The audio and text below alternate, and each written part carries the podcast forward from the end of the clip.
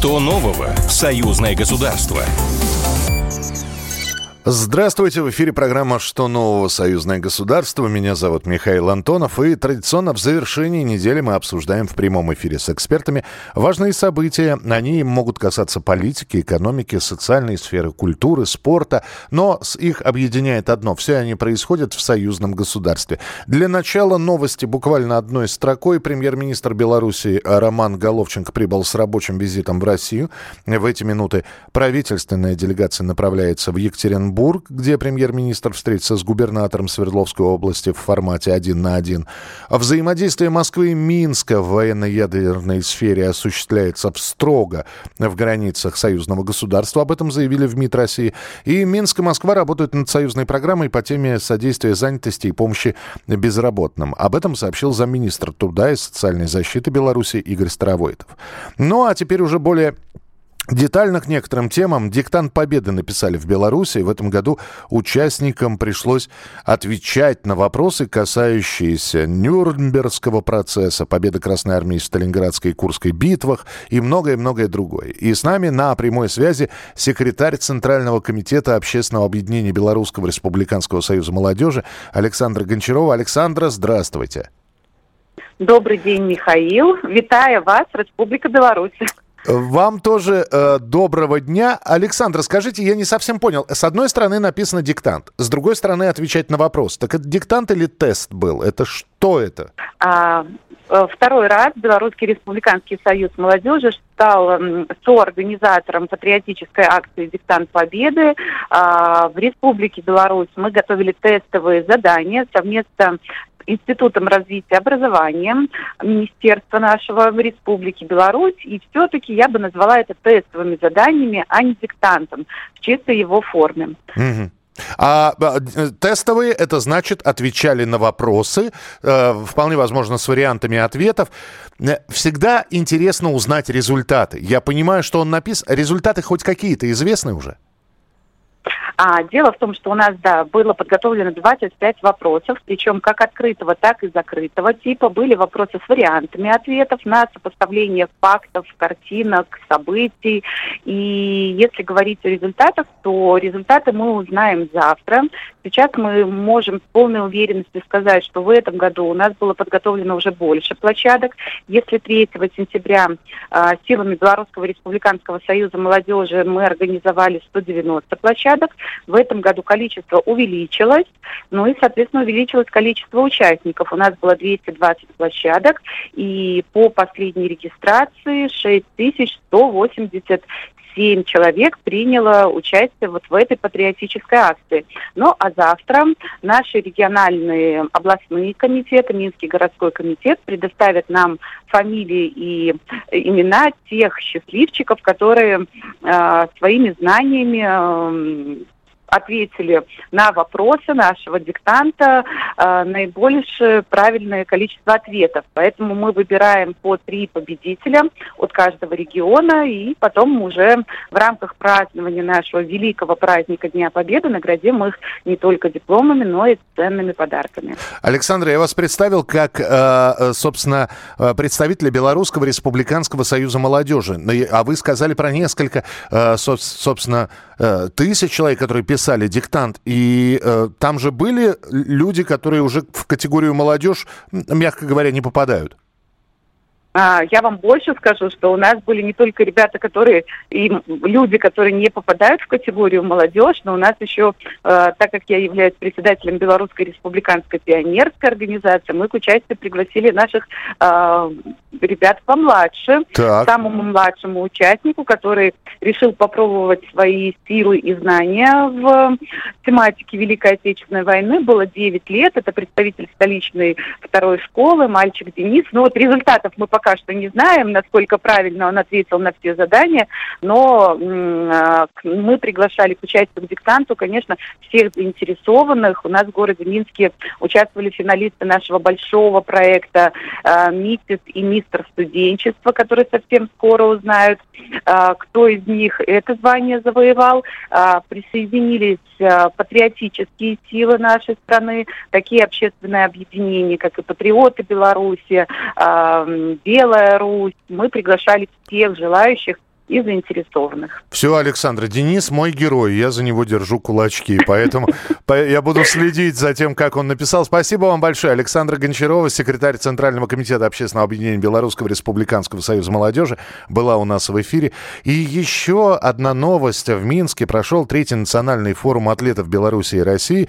И с нами на прямой связи трехкратная олимпийская чемпионка по синхронному плаванию, журналист, блогер Алла Шишкина. Алла, привет! Да, да, привет, привет. Привет, мы, Всем я, я рад слышать.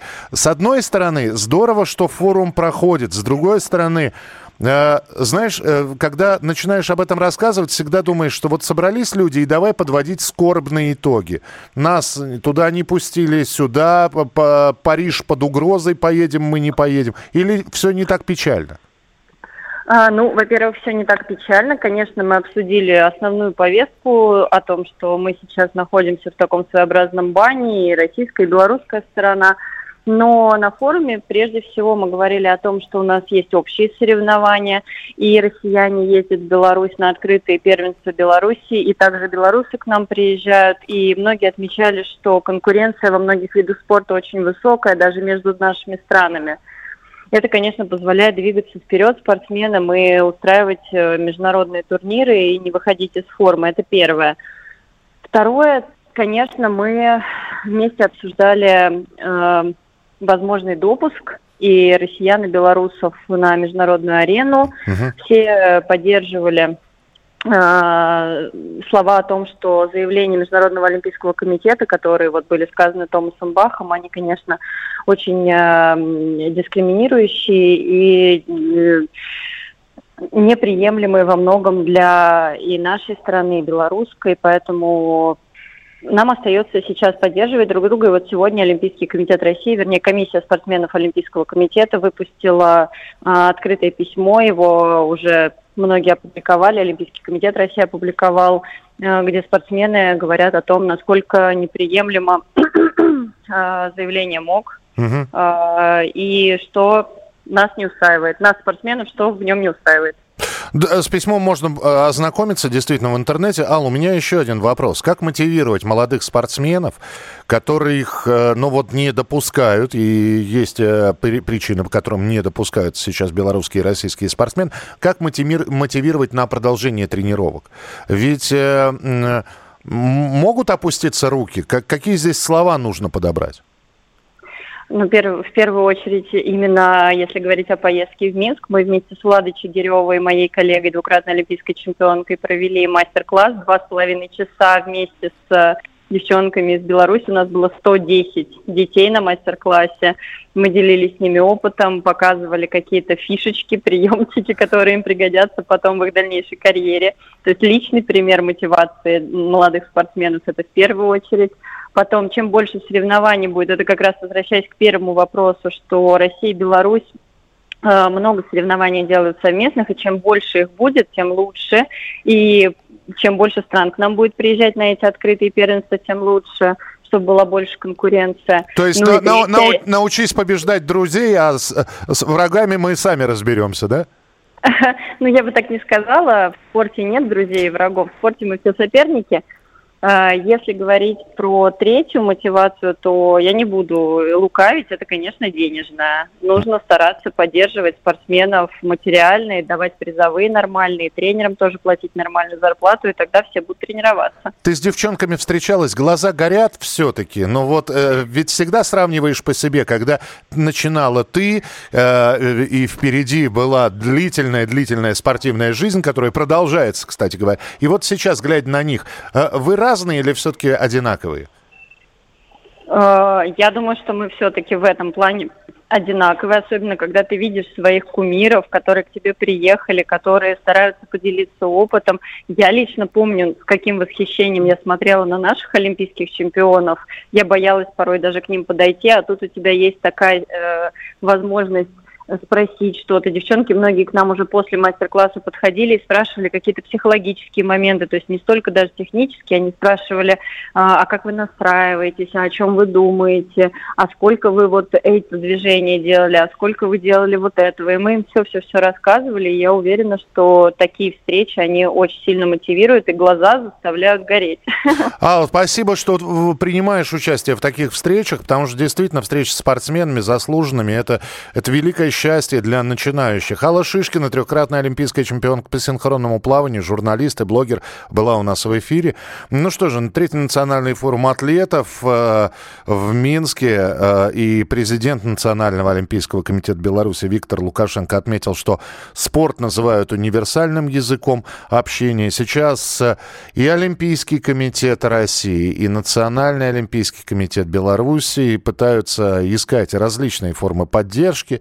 Э, что касается Олимпиады в Париже, последние заявления МОК, вот как вы слышали, направлены на положительное решение вопроса. Есть потепление в отношениях, но до настоящего потепления такого, когда действительно без ограничений каких-то наши и белорусские спортсмены, и российские смогут участвовать в этих соревнованиях еще очень и очень далеко.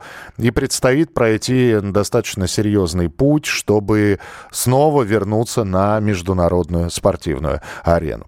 Это была программа «Что нового? Союзное государство». Встретимся ровно через 7 дней, чтобы рассказать о свежих новостях, которые поступят за неделю. Что нового? Союзное государство. Программа произведена по заказу телерадиовещательной организации Союзного государства.